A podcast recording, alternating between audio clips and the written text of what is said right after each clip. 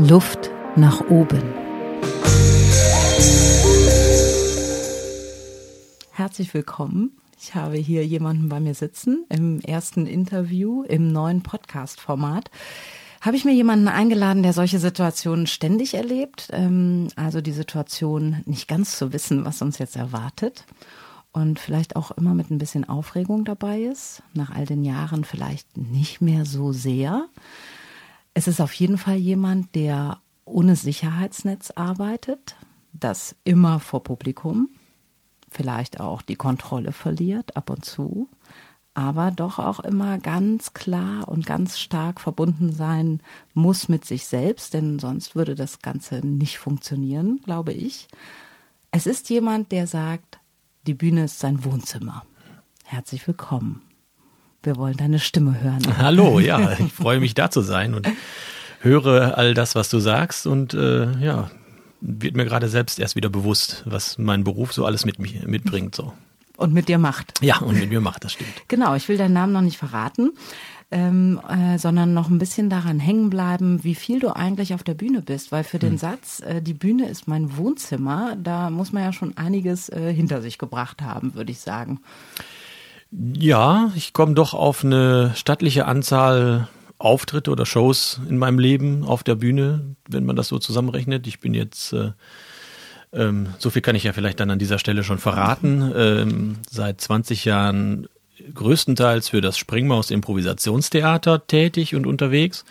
Und allein in dem Zusammenhang habe ich ähm, jetzt seit 20 Jahren eben dann pro Jahr geschätzt, ich sag mal im Durchschnitt 80 Auftritte gehabt mit dem mhm. Springmaus Improvisationstheater. Aber du machst und, nebenher äh, auch noch andere Shows? Genau, ich, ne? es gibt also? auch noch natürlich äh, Shows äh, im Rahmen von Impro-Festivals. Ähm, ich habe ja auch früher davor schon äh, Jazz-Auftritte gehabt und dergleichen. Also wenn man da jetzt einfach mal, was haben wir jetzt gesagt, 20 Jahre mal 80. Ich habe einen Taschenrechner hier.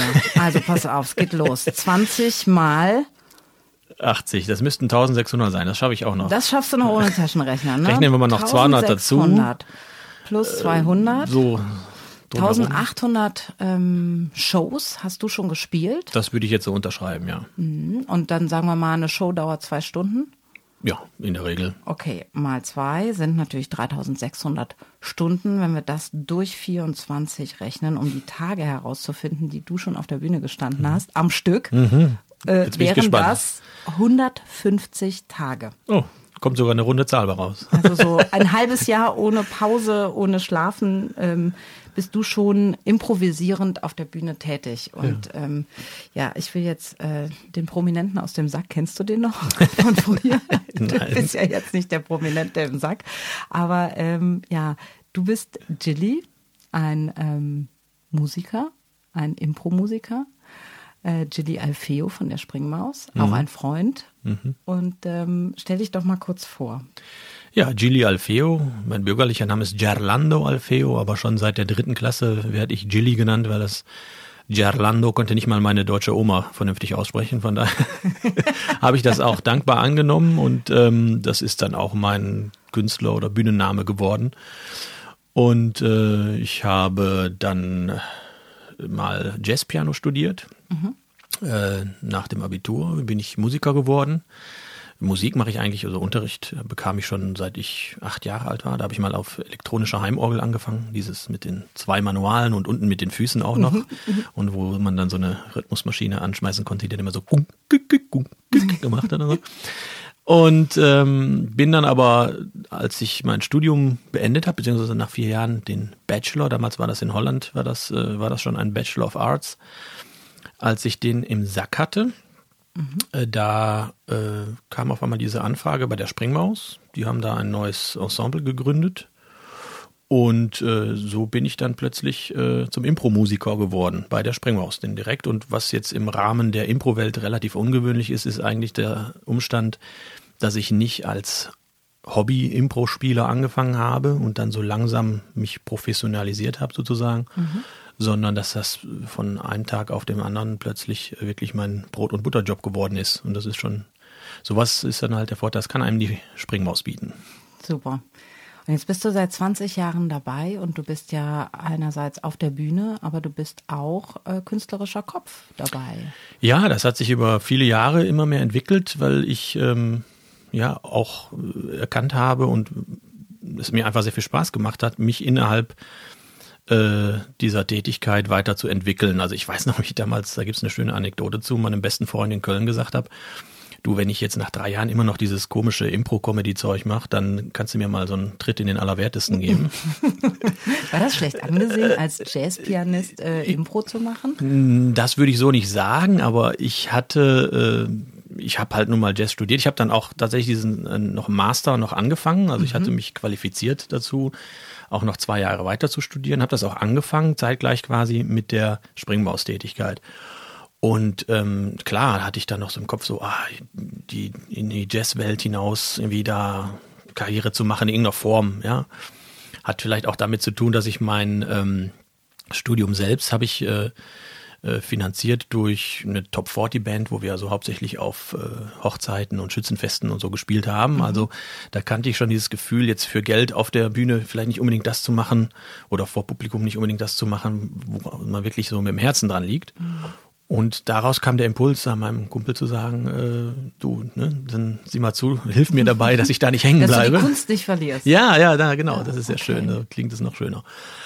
Und, Aber äh, letztendlich ist das, was du doch jetzt machst, äh, auch Kunst auch künstlerisch. Ja, absolut. Und das ist auch der Grund, warum ich äh, immer noch nach, nach 20 Jahren tatsächlich auch noch mit viel Leidenschaft dabei bin. Also zum einen, weil ich ganz viele Parallelen entdeckt habe zur improvisierten Musik eben auch. Mhm.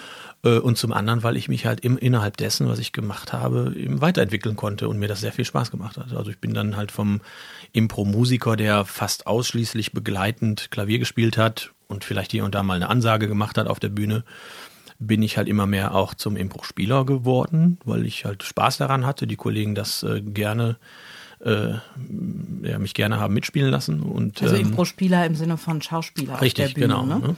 Rollen übernehmen. Ja, Ganz Vielleicht gut. müssen wir an der Stelle für alle, die das nicht wissen, das Format Impro äh, mal erklären. Also Springmaus ist super vielen Leuten ein Begriff, aber mhm. wie funktioniert eigentlich Impro-Theater?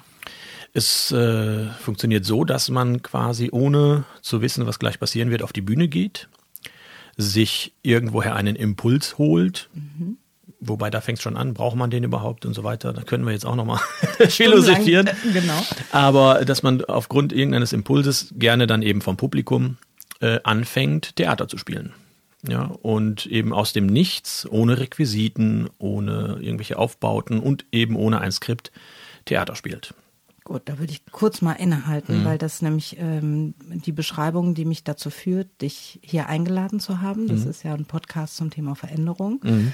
Und ähm, meine erste Frage an dich ist, glaubst du eigentlich, dass du da irgendeine Art Muskel trainiert hast über die Jahre, dass du mit dieser Situation, mit dem Impuls von außen, Theater zu spielen, aus dem Nichts heraus, aus dem Stegreif vor Publikum, hast du da irgendwas trainiert, was andere Leute, die jetzt kein Impro machen, vielleicht nicht trainiert haben? Ähm, ja, es wird, da müsste ich mal überlegen, es fällt mir schwer zu sagen, das ist der eine Muskel, den ich da trainiert habe. Also es sind so ein paar Skills oder ein paar ja, Fertigkeiten, die ich jetzt nennen könnte. Tu es.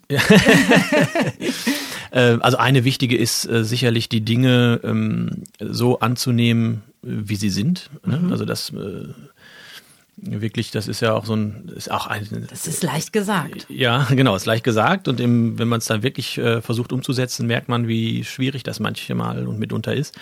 Es wird ja auch oft als die erste Regel des Impro-Theaters äh, zitiert, wenn man sagt, äh, nimm die Situation, also yes, sag say ja. yes, ja. ja, sag ja, ist so dieses, ähm, diese erste Regel des Impro-Theaters.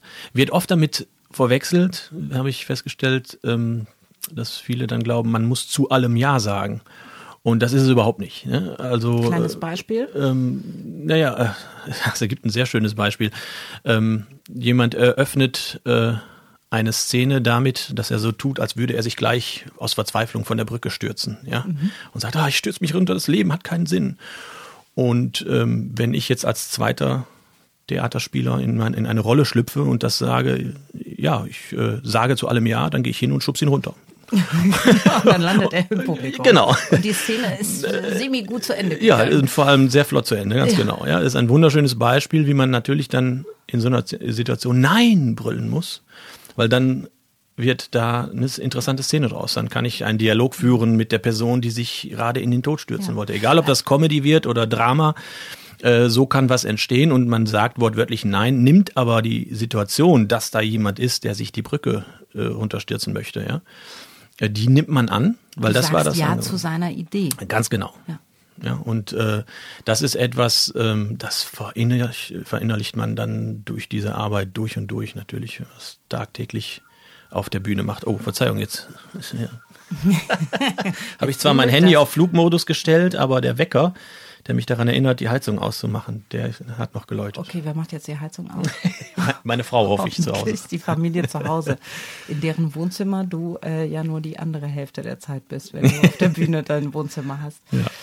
Okay, ähm, also annehmen. Du hast gesagt, es sind verschiedene Skills, die du ausgebaut hast mhm. über die Jahre oder trainiert hast oder in denen man einfach immer besser wird, weil das Spielen auf der Bühne ohne Sicherheitsnetz äh, dich ja auch ähm, ja, schleift für das, was du da machst. Also es trainiert dich, es bringt dich mm, nach vorne oder vielleicht sind das auch die Synapsen, die schneller miteinander funken. Also ich bin auf der Suche nach, welche Skills sind das noch? Mhm. Ähm, Zuhören hängt natürlich unmittelbar mit dem Ja zu etwas sagen zusammen, aber auch wirklich äh, zu verstehen, was da ist. Also äh, und äh, zu verstehen, was das Angebot eigentlich von, von einer Person ist, die da einem gegenübersteht, ist mhm. zum Beispiel etwas, was ich natürlich von der Musik her schon sehr geschult habe, aber auf einer ganz anderen Ebene. Also diese abstrakte Musik ist ja eine abstrakte Kunst. Und plötzlich das, ich sag mal so, das semantische Zuhören ist etwas, was ich da unglaublich nochmal auf einer anderen Ebene gelernt habe und äh, was da geschleift wird, äh, sicherlich. Was ähm, hast du da für ein Beispiel auch? Ähm, ja, äh, wir ja, ist schwer jetzt ein konkretes zu nennen. Ähm, das würde mir tendenziell eher vielleicht äh, eins einfallen, wo ich ja schon mal nicht so gut zugehört habe. Ja, also, das okay. sind sicherlich äh, Momente, es fällt mir jetzt gerade schwer, da was ganz konkret zu finden, aber ähm, äh, wenn eine Kollegin von mir äh, zum Beispiel ein emotionales Angebot macht, ja, mhm. ähm, dann ist mir das äh, früher häufiger passiert, dass ich das eben gar nicht wahrgenommen habe und die Szene und gar nicht auf dieser Ebene mit ihr eingegangen bin. Also nicht nur das, ist das semantische Zuhören, aber auch das emotionale Zuhören, dass ich also nicht wahrnehme, dass sie gar gerade äh, sagt, äh, ich sag mal, ich liebe dich, mhm. aber das mit so einem zweifelnden Blick tut oder so, mhm, ja, und mhm. das, wenn sie das gut macht, fürs äh, Publikum total ersichtlich ist und ich stehe eigentlich viel näher dran als das Publikum und bekomme das gar nicht mit. Mhm. Und ähm, äh, wobei, ja, und ich nehme das einfach so an. Jetzt ist es so, dass ich als Impro-Spieler immer auf zwei Ebenen mitdenken muss. Also meine Figur, für die ist es vielleicht toll, das nicht mitzukriegen. Ne? Weil das ist dann entsteht wieder eine interessante Geschichte, wenn eine Frau zu einem Mann sagt, ich liebe dich und man sieht ihr an, sie meint das nicht oder sie hat da, hier kommt das schwer über die Lippen, dann ist es natürlich als Figur toll, wenn ich das erstmal gar nicht mitbekomme. So entsteht eine Geschichte draus, erzählt das was. Als Spieler, als Jilly muss ich das allerdings mitkriegen. Mhm. Muss ich genau dieses, äh, diesen Moment mitkriegen, dass sie äh, das gar nicht so meint, wie sie das sagt. Und manchmal vermischt sich das eben so, dass ich dann auch als Spieler das nicht mitbekomme und dann ich ja, über das äh, oder mitbekam. Ich sag, behaupte mal einfach, dass das, das äh, gelingt mir heutzutage besser. Mhm, mhm. ähm, und äh, ja, auf so Dinge überhaupt zu achten. Ja, so diese auch diese Zweideutigkeiten und diese mehrere Kommunikationsebenen. Also was sage ich, aber oder was strahle ich aber aus? Dass das nicht immer deckungsgleich sein muss und dass viele Menschen, und dann überträgt sich das wieder so im Alltag, äh, viele Menschen das eben auch unbewusst eben nicht deckungsgleich auch kommunizieren. Mhm. Ja? Das ist ja auch genau mein Thema, so ja, nonverbale Kommunikation. Ja. So, das eine ist, äh, ich sage mal, das, was wir sagen, während wir reden. Mhm. Ist ähm, das große, starke, was die Kommunikation mitgibt im anderen. Mhm, und das ist genau das, was du jetzt gerade beschreibst, dass ja. du das immer mit, ähm, ja, mit auf dem Radar haben musst mhm. und darüber ja auch die Geschichte weiterführst. Im besten Fall, genau. okay, wir haben also Skill Nummer eins, äh, annehmen, was ist. Mhm. Skill Nummer zwei, wirklich zuhören. Mhm. Und ich frage mich, wie schaffst du das, vor Publikum diese Ruhe zu bewahren? Dass du da bei dir bleibst oder auch bei deinem Spielpartner bleibst, das ist doch für, ich würde mal behaupten, fast alle Menschen eine unfassbare Situation, die sie sich gar nicht vorstellen können. Ja, äh, das stimmt. Also das eine, was sehr hilft, ist ähm, sicherlich Erfahrung. Mhm. Also du hast ja, das fand ich jetzt gerade vorhin sehr schön, das mal so als Zahlen vor Augen geführt zu bekommen, wie lange ich das jetzt schon mache. Und das hilft natürlich enorm, weil man oder weil ich jetzt weiß, nach all den Jahren, was ist das, das Schlimmste, was passieren kann, ist gar nicht so schlimm. Wie immer das aussieht. also ich habe noch keine einzige Show erlebt und äh, da rede ich nicht nur von den, sage ich mal, eh schon kommerziell äh, orientierten Comedy-Shows der Springmaus. Ich habe auch schon abgefahrenste Dinge äh, auf irgendwelchen Off-Bühnen äh, gemacht, so in Sachen Impro-Theater oder auf Festivals. Äh. Und ähm, ich habe es nie erlebt, dass da jemand mit Eiern geworfen hat. Gut. Ja. Oder äh, ja. Und, es geht einfach nicht schief, weil, warum? Was ist das Schlimmste, was passieren kann, ist gar nicht das Schlimmste. Was, ähm, was willst du damit sagen? Äh, das Schlimmste, das passieren kann, ist natürlich, dass man ein bisschen, äh, dass man offensichtlich versagt hat und dann kommen wir eben zu der nächsten Kunst des Impro-Theaters, ist nämlich, dass man es schafft, äh, Versagen nicht als peinliche Schande wahrzunehmen, sondern als Potenzial für etwas Neues, was da entstehen kann. Ähm, das kann zum Beispiel auf Comedy-Ebene, bei der Springmaus zum Beispiel auch, da funktioniert das wunderbar. Also, und da passieren mir auch manchmal die beklopptesten Sachen, sage ich mal so. Ein also, Beispiel. Ja, man, ein ganz Schlichtes ist, dass man jemanden äh, mit dem falschen Namen anspricht. Also du hieß jetzt in der Szene gerade noch Katrin und auf einmal sage ich Michaela zu dir. Ja, und dann guckst du mich groß an ja, und dann, äh, und wenn es mir auch, selbst wenn es mir in dem Moment bewusst wird, merke ich, ja, ich habe sie gerade beim falschen Namen angesprochen. Mhm, ja. Und daraus stricken wir die nächste Geschichte. So, ich habe das schon erlebt. Wir haben äh, mal ein ganzes Musical improvisiert und da wurde das, aufgrund dieses Missverständnisses sozusagen, wurde nachher eine grandiose Geschichte, äh, wo es wirklich um Identität, wer bin ich? Ja, das war eine sehr, das war eine sehr zeitgenössische, weil mit einer weiblichen Protagonistin, äh, eine Frau, die sich sozusagen ausbeuten ließ, ne, dass sie für sich einsteht und so. Und dann konnte die genau damit spielen. Immer wenn sie sich quasi angepasst hat an das System, sage ich jetzt mal, dann hat sie eben den Namen, den falschen Namen verwendet und am Ende konnte sie auch sagen, nein, ich bin die und die. Ne? Und das wurde da eigentlich eine Riesengeschichte draus, äh, weil wir diesen Fehler offensichtlich gemacht haben. Wären wir jetzt da einfach so drüber weggegangen, so als wäre nichts passiert, mhm. äh, hätten wir da dieses Potenzial in dem Moment liegen lassen. Ne? Und ähm, das heißt, dein Fehler wird zum Potenzial für den anderen. Wird denn dein oder Fehler oder das, wo du sagst, äh, ich habe versagt, ne, so hast ja. du es selber gerade genannt, ja. wird das auch für dein für dich selber zum Potenzial oder? Ja, weil ich kann dann zum Beispiel zeigen, dass ich es schaffe, humorvoll und ohne äh, in Schimpf und Schande zu versinken, äh, mit meinen eigenen Fehlern umgehen kann, dass ich darüber lachen kann dass ich da offen und offensiv auch mit umgehe. Ähm, das, dabei schaut mir das Publikum auch gerne zu. Niemand möchte, also wir kennen ja auch alle dieses Gefühl von Fremdscham äh, mhm. beim Betrachten einer Vorstellung mhm. und das möchte keiner fühlen. Und in dem Moment, wo ich mich tatsächlich schäme oder am liebsten im Boden versinken würde, dann kommt das genauso beim Publikum an. In dem Moment, wo ich aber darüber lachen kann, wir in einer Comedy-Show da Witze drüber machen, mhm. ähm, dann kann ich das annehmen. Ja, es, es, es gibt da auch.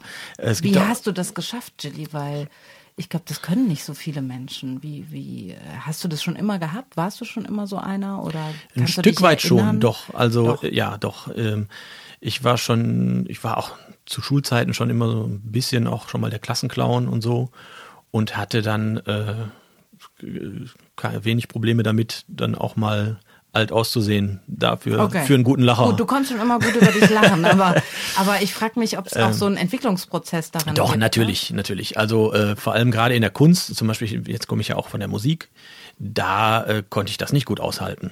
Mhm. Fehler zu machen. Ne? Ja. Also wenn ich dann äh, einstudierte Stücke, wenn ich dann eine klassische Musik, ich hatte auch mal eine klassische, äh, klassischen Klavierunterricht und natürlich habe ich es da gehasst, Fehler zu machen oder im Vorspiel was äh, falsch zu machen. Aber es gibt ja diesen, bei uns auch diesen Spruch, shitty but proud. Ja? Mhm. das ist so eine Grundhaltung, die dahinter steht. Äh, wenn ich was dabei ausstrahle und dem Ganzen gibt das dem Ganzen nochmal eine andere Qualität. Zumindest auf dieser Comedy-Ebene. Ja, das ist schwer, dass jetzt, wenn wir jetzt ein, äh, wirklich ein Drama improvisieren, was wir ja zum Teil auch schon, was ich zum Teil auch schon gemacht habe, dann ist das zum Beispiel viel schwerer, mhm. da mit äh, Fehlern äh, quasi mit inhaltlichen Fehlern umzugehen also da, und zu improvisieren. Wo es ernst wird oder genau. da, wo es klassisch ist oder genau. da, wo es verabredeter ist, da ist es nicht so einfach. Ja, und aber auch da gilt, dass es äh, überhaupt keinen Sinn macht, so zu tun, als wäre nichts passiert. Ja, also das ist, also das lernt man eben auch, das habe ich eben auch gelernt, das ist die schlechteste Wahl von allen Wahlmöglichkeiten. Denn äh, als Publikum, man ist halt äh, auf einer gut ausgeleuchteten Bühne, auf dem Präsentierteller und da irgendetwas, was passiert ist, und da sind wir wieder bei dem Annehmen der Situation, ja, mhm. ähm, irgendetwas, was passiert ist, und wenn es eben ein Fehler ist, der da passiert ist, ähm, so zu tun, als wäre der nicht da gewesen, in irgendeiner Form darüber hinwegzugehen, das hinterlässt Spuren mhm. und zwar negative. Mhm. Das bleibt hängen. Das sind auch die Dinge, wo sich Leute, es gibt auch, ich meine. Diesen Satz muss ich nochmal rausstellen. Also das ist die schlechteste Wahl. Ähm wie hast du es formuliert? Von allen Wahlmöglichkeiten. Von allen Wahlmöglichkeiten, so zu tun, als wäre nichts passiert. Ja, genau. So. Und ich bin ja äh, bei der Übertragung dieser Inhalte äh, auch auf einen anderen Bereich, weil ich mh, mm, ja auch von der Kunst, äh, von der Bühne als Schauspielerin mhm. kommend in der Geschäftswelt unterwegs bin und wir beide ja sogar auch glücklicherweise zusammen jetzt das Impro-Theater in die Geschäftswelt bringen. Mhm. Und ich bin immer dabei, äh, mit einem Ohr höre ich dir zu und bin bei deinen Inhalten und mhm. mit dem anderen denke ich, können wir das überhaupt übertragen? Also, mhm. wenn du, wenn ich dich jetzt frage, mhm. sollten Führungskräfte, Manager, Geschäftsführer, Selbstständige, Mitarbeiter eines Unternehmens äh, nicht diese Dinge vom Impro verinnerlichen, weil das die Arbeitswelt besser machen würde? Oder glaubst du, das macht gar keinen Sinn? Natürlich macht das Sinn. Also äh, äh, ich hab, wir haben ja auch teils mit der Springmaus oder auch so äh, schon äh, derartige Business-Workshops gemacht mit mhm. äh, Führungskräften. Und äh, da zeigt sich immer wieder, dass äh, auf dieser Kommunikationsebene, ne, also ähm, dieses Zuhören wirklich äh, zu verstehen, was wird mir da kommuniziert, eine ganz wichtige Angelegenheit ist für Führungskräfte.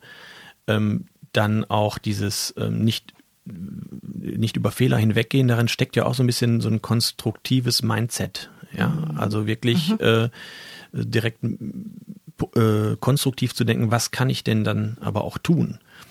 Ja, das lernt man eben dann, oder lernen wir auf der Bühne eben dann auch.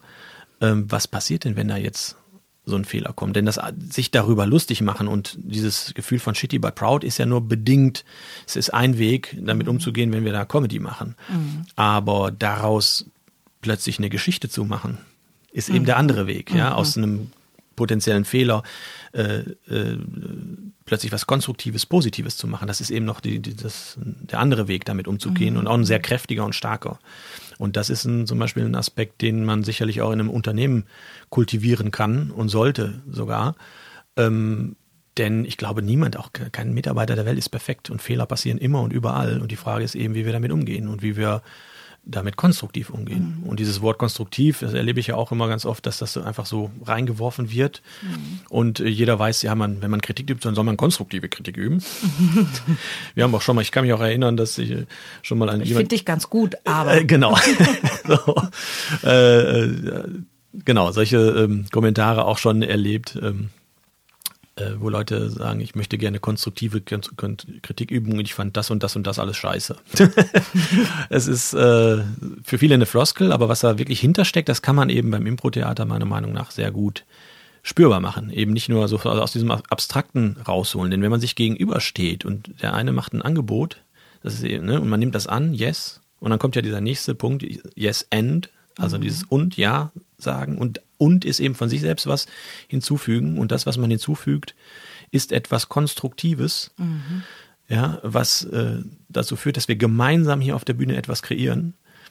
Das kann man eben auch verinnerlichen und spürbar machen wie sich das anfühlt. Ich glaube nämlich, dass wir im Alltag äh, sehr oft gar nicht so konstruktiv, sondern eher destruktiv. Äh, das wollte ich dich gerade fragen. Kriegst du das denn für dich in deinen Alltag übertragen? ich äh, würde jetzt lügen, wenn ich sage, das gelingt mir zu 100 Prozent. Mhm. Ja? Aber es Äh, gibt Situationen, da spürst du, dass du auf ein Rüstzeug Ja, zurückschauen kannst. Ansonsten absolut. würde es ja keinen Sinn machen, einen Workshop äh, anzubieten. Ganz genau. würden wir ja da nicht daran glauben, dass das äh, in Ja. Entwicklung kommt. Also mir hat das zum Beispiel in der Kindererziehung total geholfen. Ach. Ja, also mit den äh, Kids. Ähm, Drei äh, Kinder hast äh, du. Genau, ich habe genau, ich habe drei Kinder, ein Zwillingspärchen und noch einen Jüngsten. Wie alt sind die? Die sind jetzt, die Zwillinge sind 13 und der Jüngste ist acht Jahre alt. Mhm. Und äh, da äh, merke ich, wie ich, wie es eben viel mehr fruchtet, wenn ich tatsächlich auf das Bedürfnis der Kinder eingehen kann und versuche dann eben äh, das so anzunehmen Mhm. und dann konstruktiv und auch ein bisschen spielerisch. Das ist ja eben das, was dann da eben noch mit reinkommt, was man eben dann auch auf der Bühne, was ich da auch gelernt habe, und spielerisch mit umzugehen, dass ich da viel mehr erreichen kann, als wenn ich sage, nein, wir machen das jetzt so. Und ähm, Also du kannst das äh, Rüst, Rüstzeug mitnehmen in deinen Alltag und du trägst es auch äh, in Unternehmenskontexte. Wir machen das jetzt auch äh, mit äh, Frauen in Führung und Cross-Mentoring, also auch ein Begriff, ähm, ja, wo Menschen in, ganz bewusst in andere Bereiche gehen, in andere, in andere Branchen äh, gehen, um sich Impulse zu holen, so denn jetzt auch beim Impro-Theater. Was glaubst du, was wünschst du dir, was ähm, unsere Truppe, die wir da bald haben, ähm, wie sollen die rausgehen? Was sollen die gelernt haben? Was glaubst du, schaffen wir, was die gelernt haben werden mit uns? Ähm, also zum einen äh, eine, den Mut zu haben, sich zu zeigen. Ja, das ist das eine. Ähm, und sowohl sich als auch die Situation, die da entsteht auf einer Bühne zusammen mit den anderen äh, zu meistern. So, das, äh, und auch äh, das Vertrauen in den anderen oder in die andere zu haben, dass man etwas gemeinsam äh, auf die Beine stellt, gemeinsam konstruktiv eben etwas erschafft. Und dass all das, was dann kommt, so auch sein darf. Ne? Die Ideen, die man dann hat, um eine Szene zu gestalten und so, äh, dass da, ja, dass das so akzeptiert wird von den anderen, dass man damit gemeinsam Spaß hat und dadurch etwas entsteht, was im Moment nämlich äh, dann äh, für Freude und äh, Anerkennung sorgt. Wunderbar. Also ich freue mich schon tierisch, äh, tierisch drauf. Und, ja, ähm, ich auch. Und ähm, wir kommen schon zum Ende dieses Gesprächs, auch wenn ich das Gefühl habe, Dilly, ich könnte mit dir jetzt noch eine Stunde weiterreden. Sind es jetzt ist wirklich sehr schnell vergangen, die Es Zeit. ist jetzt sehr schnell vergangen, ja. Mhm. Vielleicht gibt's ja äh, irgendwann nochmal eine zweite Runde zu einem speziellen Who Thema. knows? Ich ähm, finde es großartig, dass wir damit äh, eingestiegen sind in diese Podcast-Reihe und habe aber noch eine sehr persönliche Abschlussfrage an dich. Jetzt bin ich gespannt.